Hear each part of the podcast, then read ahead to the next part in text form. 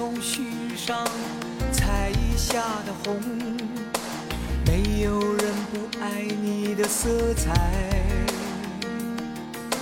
一张天下。Hello，大家好，这里是来话电台，我是主播芝芝。我是主播大光，我是主播皮皮。哎，皮皮这个话音为什么这么深沉？你发生了什么？在录深夜节目是吧？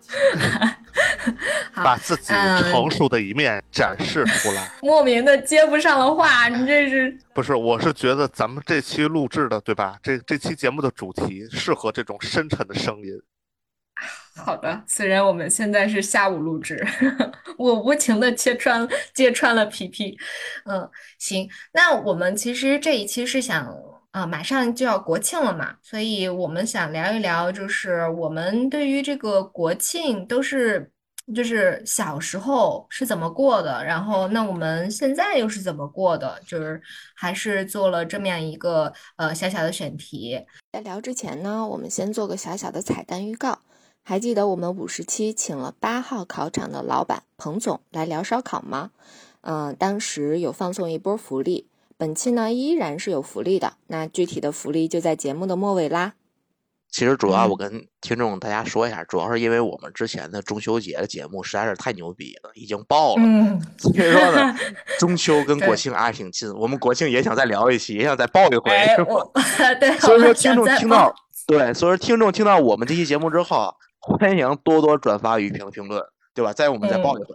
嗯，我们切入正题啊，嗯，我想问问大家，就是你们在中小学时期有没有感受到这个国庆很重要呢？就是你们中学时代和小学时代，我这边说实话，其实没有觉得特别的不一样，因为那会儿嗯假多，不像现嗯在，对吧？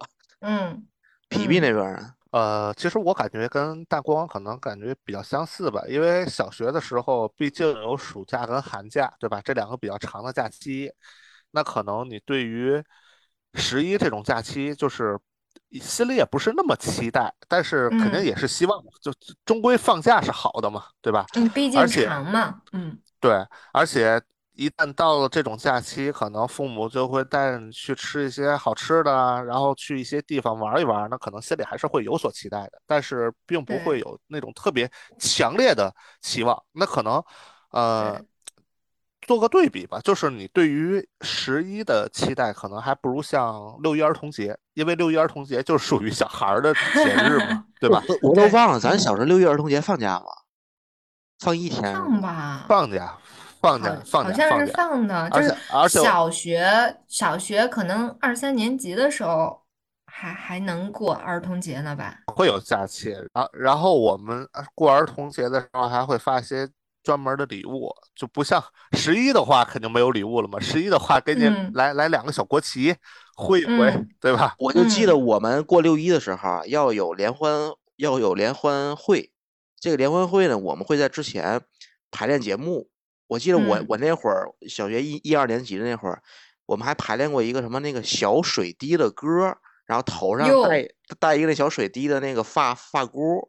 我我啊那个乐乐队里是负责敲三角铁的，因为这个更简单，你知道吗是哎个节奏感觉像是三句半的那个节奏呢。不是三句半最后那个人不是敲三角铁？不是，他是大合唱，你知道吗？大合唱不有乐乐队吗？我敲三敲三三角铁，那啊个，最简单嘛。对，嗯再说回来，说回来就说儿童节，嗯，哎，那个我我的话，我反倒是就是我我可能对国庆就是一般期待，因为就是它会它这个节点刚好是在秋天嘛，秋初秋，然后呢会期望一下，就是刚好就是过完呃过完暑假，然后上了一个月的学了，然后又觉得哎呀，上了好一个月的不容易有个学了，啊，对呀，是啊，就九月一号到九月三十号嘛，然后终于到了国庆了，然后会更期待，就是父母那个时候能带我出去玩儿，对，我。会有这种期待，嗯嗯。嗯，但可能就也也只是中小学时期了。那比如说到了高三时期，我我觉得就没有国庆的概念了，就完全没有假期的概念了。你们会有吗？我们可能相对来讲，只比芝芝来讲可能稍微好一点儿，因为我们嗯那个可能管的没有那么严，你知道吗？但是嗯就是说刚才芝芝所说那个，从中小学，我我从小学之后过中秋，不是嗯过过国庆，基本上嗯就是作业，你知道吗？就是说可哦。能他给你留七天的作业，而且我那会儿留作业，好像老师都把这个作业按照天给你分开，这是你一嗯。号写的，这是你二号写的，可能一号稍微少少一点儿，然后二号、三号、四号、五号、六号、七号。嗯嗯，哎呦，对我我大光说的跟我感受其实比较就挺像的，因为我们生活环境比较类似啊，就是那会儿老嗯。师留个作业，就是恨不得放七天假，给你留个十七天的作业让你去写，对就把你这个七天给你安排的满满当当的。但是他这啊么留，我们不一定这么写。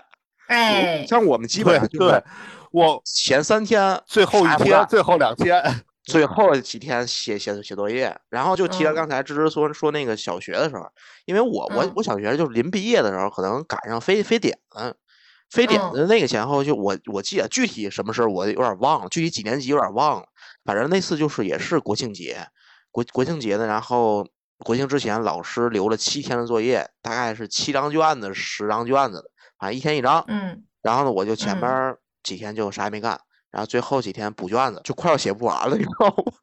就快要写不完了。然后突然最后一天晚上，我爸回来，我爸从外边儿回来，回来之后嗯。带来又带来一卷儿卷卷子，然后跟我跟我哎说明天就不用上了，明天就都在家。哎，然后但就是在家写卷子吧。在家写卷子。但是嗯当时虽然说又带回来一卷卷子，但我的内心还是很高兴的，你知道吗？因为嗯，缓解了我终于不用去上学了。对，一是不嗯用上课，二是缓解了我这个燃燃眉之急呀，写不完的卷子。嗯啊，可以慢慢写，可以慢慢写。慢慢写，对，那想起零三年非典那年，我反倒是就是没有这么大的就是感官，就是我们好像就是从那个呃二呃零三年的那个五月下旬就一直在放，一直在放假，然后我们家那边儿十月份好像就正常恢复上课了呢，就是没有没有那会儿非典是不嗯是只有北京周边的最厉害？北京是应最严重该是的对对对嗯，可能我们受的影响还没有那么重，对，相对来讲嗯远一点儿，离北京，对吧？对我们我们会远很多，嗯而而且我觉嗯得，其实随着我们年龄的增长，对这个国庆假期会越来越重视。就是你在小的时候可能不重视，当你上了大学，你会发现我特别期待这次假期。然后等嗯。到了上大学、成人、毕业工作之后，你会发现，就是十一假期可能它就不简简单单只是一个你对一个假期放假的一个期待，它里头可能会掺杂着，就是掺杂着很多多这种情感因素和一些对对对爱国的情怀在里头，对吧？对，那你看到大学了之后，我们再去过国庆，那那个感觉可能又会不一样了。其实脱开了，就是首先我们我们相当于是已经独立在外，自主上学，然后就相当于是自己管自己了。然后另外的话，其实也因为就是在这样的一个相对呃离家比较远的这样的一个环境，然后会嗯，包括有思乡之情呀，也包括就是说呃，在我们逐渐受到了更多的教育之后，它可能带来给我们的这个就是对国家的一个就是呃期待等等的这种，就它呃国庆就会更像国庆，而不只是一个简单的放假。对，就是最新的一次国庆，就是第一次嗯对国庆有认知的话，就是九九年，那个嗯咱们国家成立五十周年那次阅兵，嗯。是第一次感觉对个这个国庆的这个节日有一个特别深的一个印象，因为那那时候就是五十周年大阅兵的时候，所有的台都在转播这个阅兵的这，个盛况，嗯。然后嗯，对，然后大家就是周围讨论的也全是阅兵的这个事情。然后那会儿嗯。就是刚上小学嘛，就其实对这些事情还不是特别理解。但回过头想想，那正好是第一次给自己就是有一次特别完整、特别深刻的一个国庆的印象。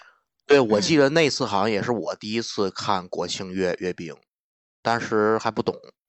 然后我记得那次是我应该是在我大姑家，因为我们我之前上学的时期，国庆好多时间都在我大大姑家过。然后那嗯个我大我我大姑父是那个就是跟这个嗯政政府跟军队工工作比较密密切，他给我讲这个坦克是干啥使的，那个导弹是干干啥使的，当时还不太懂。嗯，对对，其实那个时候阅兵对我们来说就是非常壮观，而且是那种对。有就在凸显自己的国家实力强盛的那样的一个呃状态，所以它也是对我们的一个比较大的影响。所以，所以我觉得其实通过那次阅兵之后，好像大家就是会把这个阅兵跟国庆去做一个这个联系，就是觉得可嗯。能每逢到国庆的时候，会会都都去阅兵？我不知道当时你们会不会这样问家长，反正当时我记得我这样问过，就说，嗯哎呀，今年国庆怎么没有阅兵啊？对吧？什么时候还还会再阅兵啊？等等等等，对，嗯就会有这样的疑问，就觉得，哎呦，国庆的时候就应该出来看一看这些东西。对，是的，就是包括我前两年也都会问我爸，就是那个，哎，今年为什么没有阅兵？然后我爸就会说，呃现在还没有到十周年那个节点，或者是五周年的那个节点。对对，装装备主要还没有更新完全，得把装备嗯先更新了。对对对，但后来其实发现它也不见得一定会有这样的一个五年、十年的一呃一个规律，嗯，然后比如说可能重大的周年祭，它也是会有国庆阅兵的，提的阅兵，你是嗯最近那个朝朝鲜阅兵，人家都半夜去举行，老老牛逼。嗯，哎。就感觉哎直接要那上战场我想起一样了哈。嗯，对，那我想起那个前几年就是雾霾特严重的时候，还出过一个阅兵栏，你们有记得吗？啊，你说的是他人人工干干预一下天气，把那个乌云驱对对对散是吧？超级蓝，那个天空嗯，就是雾霾很嗯严重嘛。那个有时时候是为了阅兵，有时候是为了那个，比如说国际会议啊开什么会，好像。嗯都会有都会有对，那个就没有在节点上。对对对对，那个就二零一五年，而且也不是国庆阅兵，就是九月九月份就阅兵了。嗯，是吗？对，然后就说，哎，你们上大学过国庆，因为因为我们仨都是在外地上大学嘛，对吧？对，你们你们嗯上大上那个上大学过国庆然后回家吗？我回，啊，呃我一开始第我是我我我我每年必须回，就在国庆。嗯我基本上不回。我我是不太一样，嗯，我是第一年的时候是回了，因为第一年的时候那会儿刚上大学，就是在外头特别不适应，然后就特别嗯对，然后就回就国庆就必须回家，等到大二大三大四的时候。就觉得，嗯哎呦，这十一得赶紧得出去玩儿啊，对吧？我得领略一下祖国的大好河山啊！而且，嗯对于在外头上学，我觉得就是十一的时候，其实是你和同学沟通感情的一个特别好的一个时间点，因为在嗯这个时间点，首先大家都长大了，其次呢，你有一定的时间，也有一定的这个财力，然后去支持你，就支撑你去出去，对吧？到嗯祖国的各处，甚至出国去玩一玩。所以其实这时候约上几个就是关系特别好的小伙伴，然后大家出去一块儿而且玩一圈，其实是挺能对你们是就是促进你们的感情的。而且我跟你说，还有一个最重要的原因，上大学的过十一，他没有作业，还没有卷子，你知道吗？对，就是放开了玩儿。啊，对，纯七哦天啊，对对对，这这这这个是真的，这个是没有作业确实很对对幸福。对，对看来看来那个大光是真被这个 卷子伤的有点儿重啊。我就记得我我们那会儿有一次，我上高中好像有一次国国国嗯国庆节化学做作业，留了嗯一本儿，就是让我把这天呐本写完。最后嗯。最后我也没写完，因为我化学特别次，嗯，就是上了大学之后，我就说上大上大学不学化学了，就是哦，没有化学，那你你你十一怎么过的？你在那边儿是怎么过的？你不都没有像也都没有像我主要像我主要跟芝芝跟皮皮不太一样，就是我不太特我不太喜欢出去玩儿，出去玩儿行，但是不是特别痴迷，就是说可能出去玩的次数比较少。像我们寝室来讲，我们寝室有一个是那个离家比较近，然后他嗯可能国庆都回家，然后呢嗯就剩还剩我们仨，我们四人寝嘛，仨呢可能嗯就不回家。不回家，再加上我们隔壁寝室就是兄弟寝，然后他们也有嗯几个不不回家，我们基本上就是国国庆七天，国庆网吧七天乐，哎呦，就是，线上地方虚虚拟世界，对吧？游戏 然后呢，有有的是去网吧，有的时候就在寝室里边。我们寝室呢，就说是下边儿的那个桌子上面床嘛，嗯我们最巅峰的时候，因为四个嘛，就是嗯六连座，嗯，开六个黑，然后就啊上边儿床四个，下边儿摆小桌子、小马扎，再来俩，你知道吗？哦，请外寝室的是吧？啊，对，就别的寝室进来了嘛，哦，这就是找一下在寝室当网吧的。开黑的感，开黑的感觉，寝室开黑的嗯感感觉。嗯这个其实说实话，这个上班以后就再也没有体验过这样的感感觉。人聚也聚不齐啊，关对，就是最近一次，也就是上次我我们同学结结婚，我们几个见面了，见面之后还去网吧专门儿开了一下黑，连坐。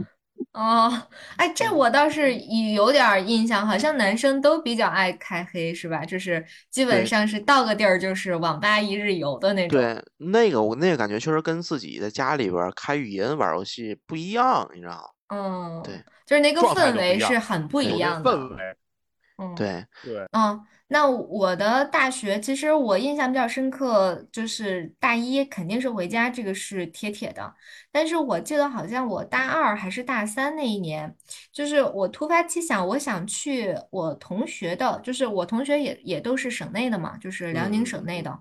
我想我我是不是可以选一个同学的家去试试呢？嗯然后我就对，然后就有一个关系比较好的一个女生，然后我就想说，呃，他们家是岫岩的，就是嗯呃那个地方产玉，产岫岩嗯玉。然后我就说，我特别好奇这个玉是怎么采出来的，然后又是怎么去呃加工的。然后他说，那正好，那你跟我回去吧。然后我就去他们家，然后十月份住他们家，十一啊需要就是呃呃东北不是有那个火炕嘛，嗯，他们十一的时候就用上了火炕，就是很热。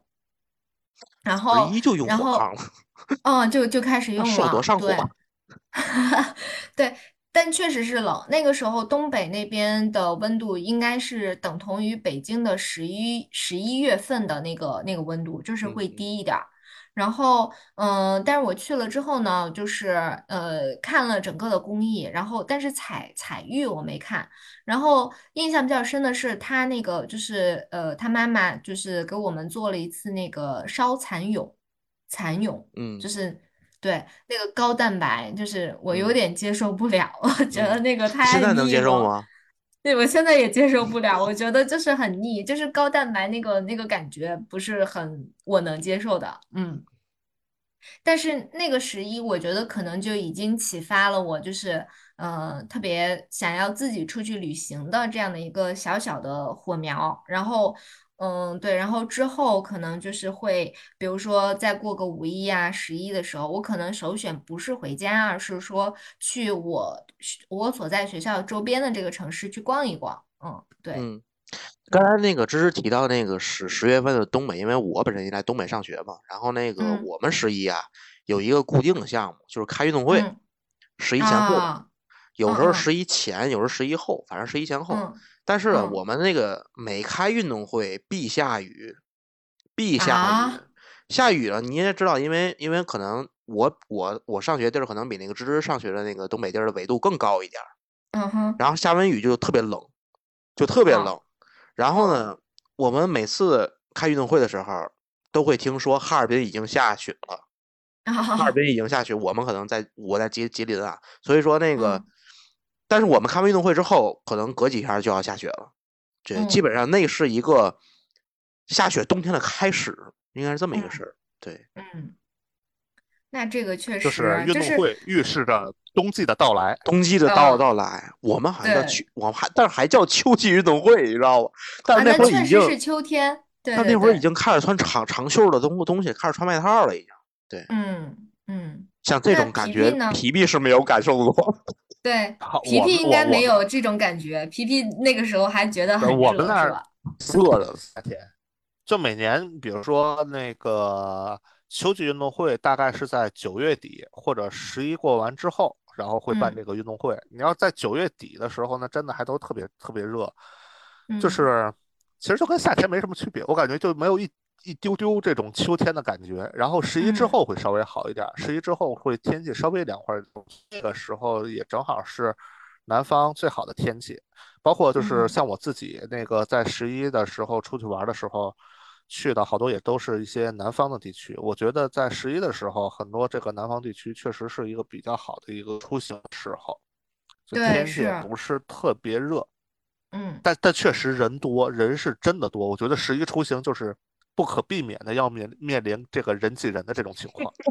对，印象嗯。最深的是就是，呃，我大应该是大大二的时候，大二的那个十一，然后跟跟我同学我们一块儿去的那个西安，然后那会儿就是呃刚通动车，还没有高铁，就是嗯。杭州还没还没有直接到西安的那个动车，然后我们是去上海倒的，然后从上海坐了一天的车到到了西安，然后那时候就感觉哇，这动车好快呀！然后一天这原来需要坐可能得一天的时间，然后现现在可能大半天就到了。然后出站的时候才发现，就是我去，原来这西安人那么多。就是我们到西安的时候大概是晚上六点多，然后等到酒嗯店的时候，就是一吃了个饭什么的，到酒店可能都嗯是晚上九十点钟了。因为天津的晚上其实是没什么人的，这个大光知嗯道，就可能一 过了八点半九点，这都大马路没人了啊。然后哎呦，我去西安一看，我大马路全是人，还堵车，就那会儿就感觉我的天，大唐不夜城跟你到闹呢，对。嗯，然后，然后关键点来了，就是你们要是去过那个华山，然后还有一些兵马俑，那时候应该知道，就是叫早晨去华山，可能凌晨就得出发。然后兵马俑的话，就是早赶早上第一班车。我们当时去兵马俑的时候，就是赶早上第一班六点的车，就直接去兵马俑了。然后到了，然后才发现原来有比人有的人开车来的比我们还要早。就已经是人头攒动的这种盛况了，所以我当时就觉得真的是这十一出来真是人太多了。之前啊一直没有意没有这种意识，就是那次之后才知道，原来十一出来就是要忍受这种情况。十一十一我因为我很少出去，但是我五一有一次去去了一去天安门，我操，给我挤的，你知道吗？鞋差点没掉，真受不了。那个时候看连人家的那个人头都看不到了，就只能看哦盯住前方，嗯对不对？然后嗯 摩肩擦踵，其其实，在咱们咱咱们小的时候，这个五一跟十一都是七天嗯假，对吧？后来对都七天假拆分了。嗯，对，是是是，我刚想说，大学的时候那个五一的七天还是挺爽的。对，提起这个，就是说，小时候还有一一个节节目，嗯，当然那个主主持人国庆七天乐是吧哎？对，哎就这个词儿从那儿来来的，对吧？我小时候还嗯挺爱看那个的。嗯，国庆那个五一也有吧？应该，反正七天都都对，有。五一也有，五一也有。那时候五一这个嗯五一是在咱们上大学的时候，好像给给它拆分了，给就是改了，就因为嗯拆到中秋上了天了，中秋、清明什么的，对对吧？对，然后对对分给清明、端午这这这些假期了。对，对，哎，我我问你们一个事儿，就是嗯就是那么在大概大家都三十年了，对吧？都三十年了，就是在整不我我个这个那么我十八这个时间的这个，我也十八，不，我十六，要不要脸啊？就整个很很多年的这些国庆假期，就是哪嗯哪次的这个十一给你们留下印象最深？就不管是庆祝嗯的还是发生的一些事情，就是能给你们留下最深的一个印象。最深的，这还真不好说。嗯其实，其实我先我先说一下，就你们你们这对于自己的国家那么不热爱吗？对吗？就是我我我我我我 真的是我，哎呀，我我有点激动了，我这现在那你先抛个玉就是，我我们后边补。其其实其其实就是一九年的时候，一九年的时嗯候，因为一九年的时候，我当时我那次是自己出去玩儿的，然后去了长沙，但是出去玩并不是最主要的，主要是那天看的那个阅兵仪式，那个阅兵仪式，为为什么说那次阅兵仪式，就是我感觉真的是比较触动我。首先来讲，确实咱们国家从这个阅兵能看出来咱们国家综合国力的上升，因为其实一那个之前是谁说的？就是有一句名言嘛，叫这个其实战争是能带给科技的一个促进作用，就能提升这个科技发展的。其实。呃，咱们国家在就是国防科技力量这种提升的同时，就是把这些尖端武器造出来的时候，就是也是验证了咱们国家这个综合国力的发展。之前从来没觉得说咱们国家会有如此强大的一个能量，因为我父母都是军人嘛，之前看的那个咱们国家的一些装备，其实很多都是进口，其实都是从前苏联啊或者俄罗斯买的一些装备，尖端的科技装备。那其实到一九年的时候，很多的这种。主要主战装备都是咱们国家自行那个研制的。另外一点就是当时的那个，呃，就是在那个有游行的时候，其实出现了很多这种抗战老兵的这种人物。然后其实最早的时候，在反法西斯庆祝反法西斯胜那个战争胜利的那次阅兵的时候，这很多人都出来过。但是在那次就是一九年阅兵的时候，就是当时阅兵就是在参加反法西斯这个阅兵的时候，很多人到一九年的时候就已经不在了，就会感觉其实。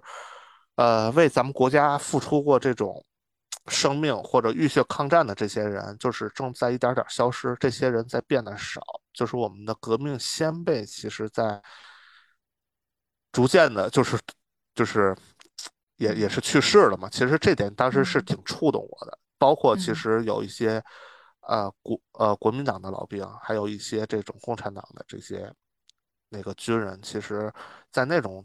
之前的那些抗战的时候，大家都是保家卫国的嘛。其实到最后，看他们他们老了，或者说是还是有一些人可能已经不在了。当时的那那那那种感觉还是挺触动我的，就是对我的印象我还来讲还是比较深的。对，就是刚才皮皮说那个，其实当时我想到一个，我看到一个东西是那个。呃，就说他不有那个花花车嘛，然后车上坐的是那个开国的元勋的后代，来举着他们的照片。但是其实大家知道，这个周总理其实并没有一个后代，但是他人可能是直系后代，他是直系后代，当时好像是他的一个，就是说非直系后代举着，还是还是他。战战友的一个举着，其实当时其实还是挺触触动，就有点刚才那个皮皮说的那种感觉，就是说现在呃那一批老兵，其实随着时间的流流逝吧，逐渐的其实已经好多都已经不在世了，对，但是他们的这种历史功功绩啊，包括做的贡献，其实是就永远的，就是留在了大家的这个心中，对。对，其实我记得应该是从一九年开始，呃，每一年的国庆应该都是会有这种对老兵，呃，包括纪录片也好，还有就是国庆档上映的这种呃主旋律的一些影片也好，它其实都是在让让我们去呃追溯那个年代，然后不要忘记这样的一些呃国家记忆。对，嗯，其实我觉得一方面也是现在这个主旋律电影确实是比之前拍的好了。然后另外就不像现原来那么那么教科书式的，对，那么僵板，对，那么刻板，对对对。然后另外也是因为咱们逐渐的岁数大了，成成熟，能理解事儿，我觉得是这样。对，就是虽然说我嘴上永远说自己是十八，对吧？但是成熟的十八。其实现在更多的时候就是能，就是随着岁数的增长，就是。十一其实不单单只是一个七天的假期，它可能更多的承载了，对吧？我们这个国家的记忆和我们这种国家的凝聚力，在这里面，对对吧？嗯，所以嗯，我我还想问，就是其实是不是我们在工作之后，国庆就会更重要了呢？是另外还有一点，因为上班之后没有寒暑假，我反正我是这么觉得，扎心了。就是上班之后的每一个假期都很都很珍贵，重要都很重要。像那个，你别说你别说上班之后的假期了，就是上班之后的每个周六日都很重要，是都很重要。你看，其实那个中秋跟清明，因为它放三天，其实跟普通的双休日差别不大。但是尤其是一个这个过年的七天，还有一个国国庆的七天，这就太重要了。对，一一年全指着这个。但但但是，我觉得我不是我不知道你们是不是。有没有同感啊？就是我想吐槽一下，就是咱们国家在这个休假制度上真的是调休是吗？你说调调休是吗？就是你说你要放假，大大方方的放，你要说 对吧？你你就让我们上班，你找那么多这个补什么调休啊，什么补啊，这我我其实不太就跟没放一样，实际上对，就你。你放假放假嘛，就是额外给你的一些福利，然后你还要通过其他的一些方式把这个时间给找回来。我觉得，但是对我其实没完全没有必要啊。就是咱们咱抛开那些个感性上是，就说理理性上，他就是理性上来说，他为什么要组织这么一个七天的连放呢？其实不就刺激消费吗？但刺激消费，你光消费没人没人生产啊，你那个工工工作日不能白让你歇呀，对吧？就调休这事儿。对，我觉得其实像这次国庆还好。这次国庆虽然大家在吐槽，就是不能上四休一再上四，非得要上三休一再休五吗？再上五吗？对，虽然是这个啊，但是它的槽点不如今年的五一，就是今年的五一放了确实今天我也就放一天，其实对吧？是这意思吗？对，但是但是它就补出来的那个东西就是很很让人崩溃，是。嗯，五一不知道它是怎么今年是调的五天假，对吧？对，五天假，是五天但是促消费实际上，好像前对前后就是各又各找补了一天，反正怎么回事儿，嗯就最后只实际上只有一天的假期。对，就有点有点难受，但那五天连放确实还是就比较爽的，相对来说，嗯。为啥？我现在这五一连放的事儿我都忘了，我都不知道五一嗯今年五一放多少天呢。岁岁数大，这脑子也不太好使了。而且我要行进就这两年这个这个什么疫疫疫情啊，闹的，就是结不结、嫁、不嫁的，年不年的，你知道吗？是呢，所以我想问问你们，二零二零年的那个国庆是怎么过的？二零二零年的2020年国庆，我想想，啊二二零二零 年国庆的时候，我我我我觉得，哎，那会儿应该是疫情已经相对好了一些相对好一点儿对对对，对，相对好一点儿的，所以当时我其实就正常出去玩了，我去了厦门，去了嗯广州，还去了佛山玩了一嗯圈儿，对，然后还见了一下那。大湾区对，还见了一，下那边朋友，对，大湾嗯。区，大湾区 YYDS，哎呦呵，但但是但是我觉得，但是我觉得是就是当时的那个疫情下，其实呃大家的这个防范意识其实还是挺强的。虽然说人流量也很大，但是大家嗯并没有因此而丧放就是丧失这个对于疫情防范的这个警惕。我觉得这点大家现在这种意识都很强。对嗯另外一点就是，呃，在那个节点，其实就是因为经历过疫情之后嘛，大家可能会更加珍惜接下来的一些生活。我觉得当时的时候，大家都是那种感觉有一种劫后余生的这种感觉，就是总算我能出来了，对吧？我又重对，见是被天日，就就放出去的感感觉，是的，对，但是没成想后来又卷土重来，是吧？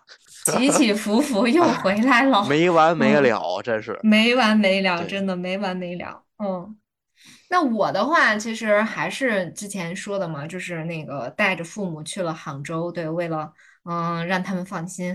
然后后边儿的话就是就回了家，然后相当于安排也就两个地儿，一个杭州，一个我家。然后嗯，有有一种就是跟父母久别重逢的感觉，因为此前也是因为疫情反复，就没怎么回过家。对，应该是我呃自从工作以来最长一次不回家了，感觉是，就大概超过了超过了三个月。哦哦哦，嗯我最长可能有两个月，有一次是两嗯个月。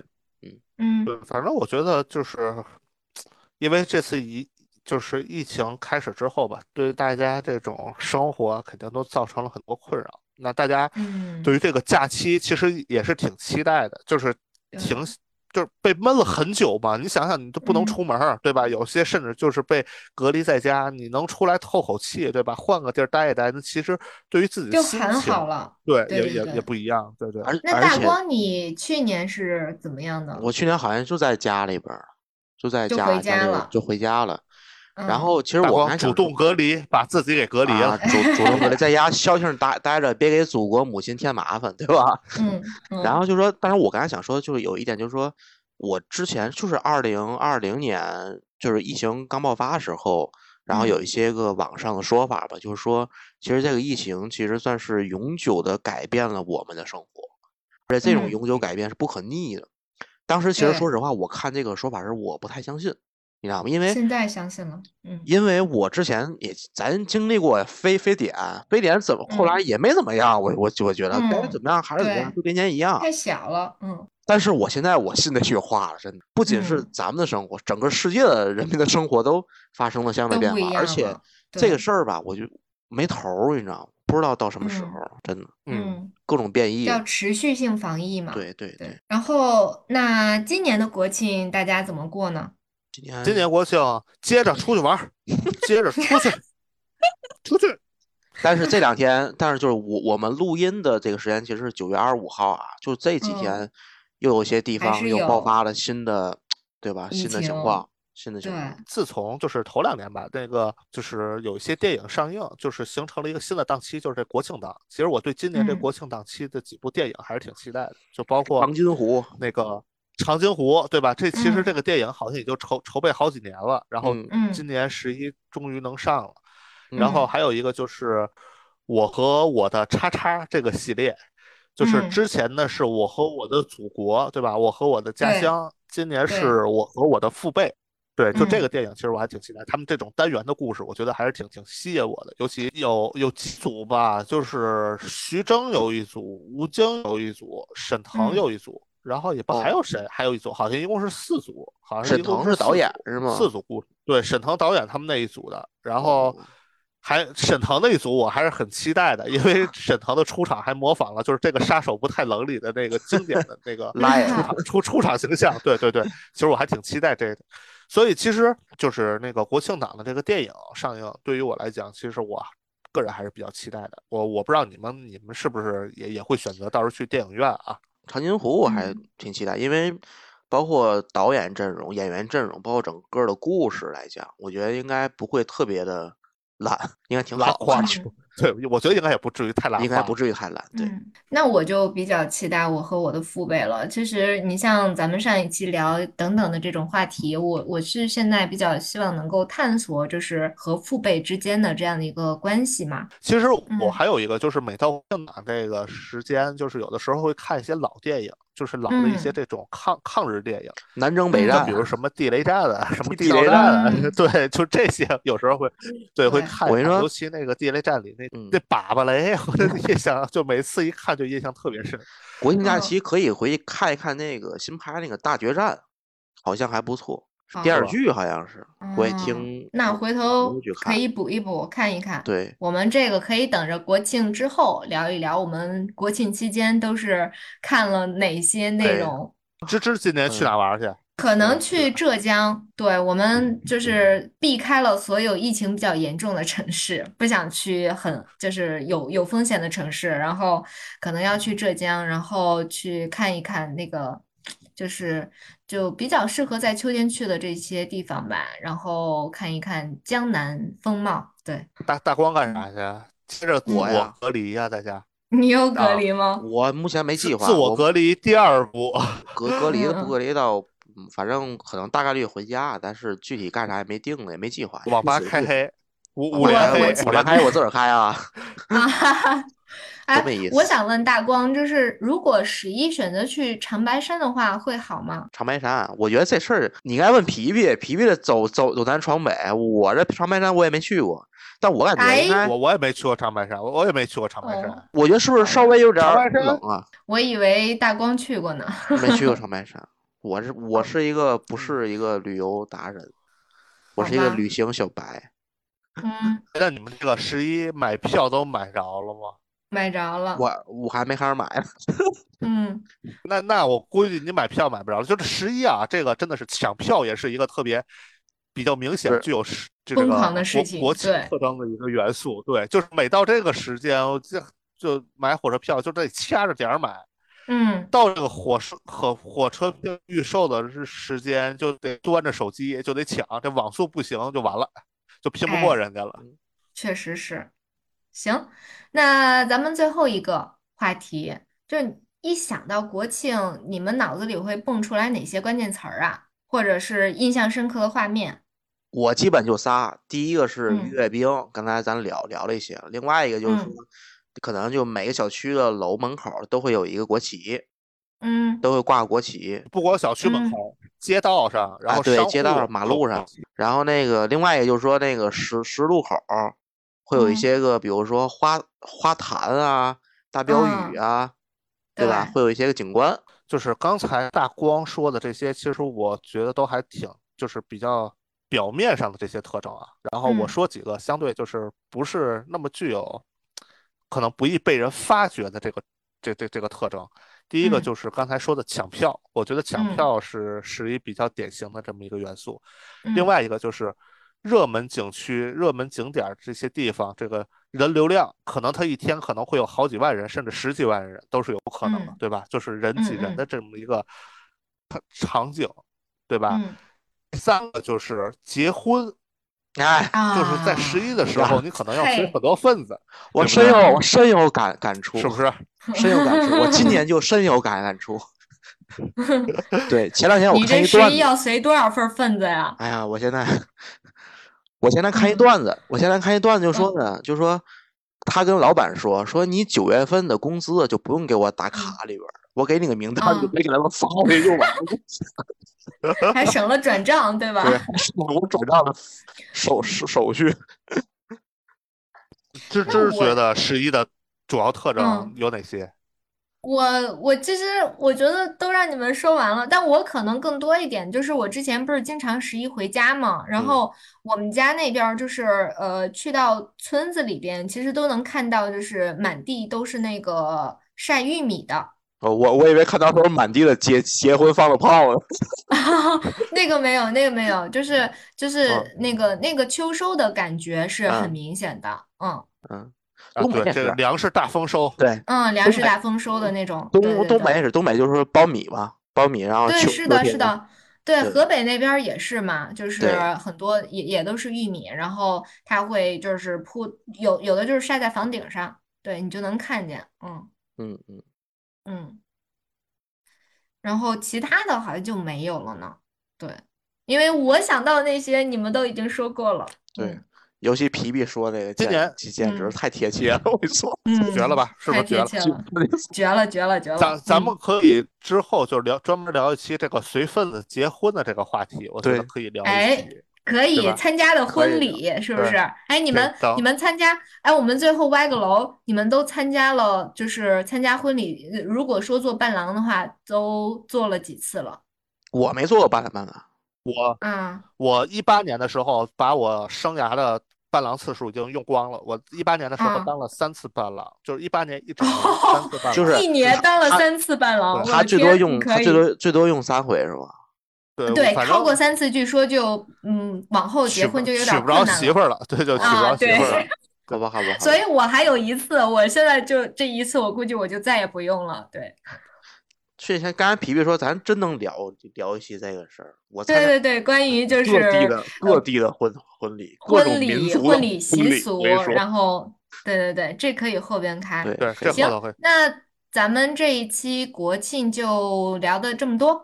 行好嘞，咱们咱们得最后预祝一下咱啊们祖国母亲，这是七十二对。七十二周岁，嗯，生日快乐，嗯，对，嗯祖国母亲七十二岁，生日快乐啊！咱生日快乐先预祝一，下，嗯，生日快乐。行，那咱们下期来画，那我们下期来画，嗯，拜拜再。见，再见，拜拜拜拜拜拜拜。拜拜。听到末尾的观众朋友们，福利在这里哦。呃，国庆期间凭借我们的电台评论，并且截图给我们，呃，那具体的联系方式可以看节目的 show notes。然后，呃，凭借这个截图呢，就可以前往北京市的八号考场的青年路旗舰店就餐。哦，请注意，一定是青年路的旗舰店哦。那可以享受八八折优惠，不要错过哦。再见啦吹响号角。五星红旗，你是我的骄傲。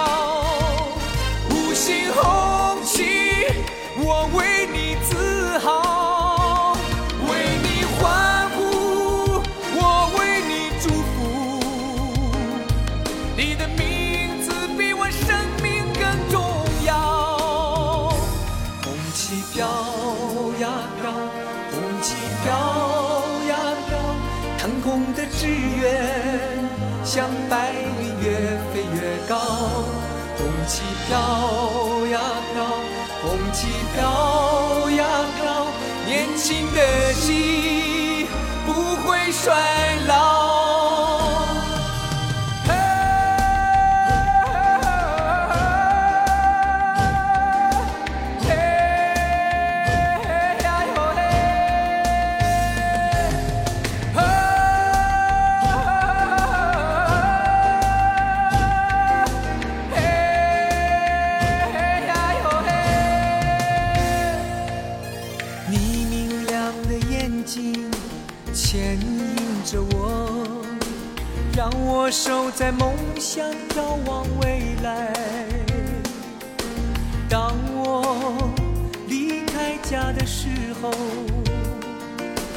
满怀深情吹响号角。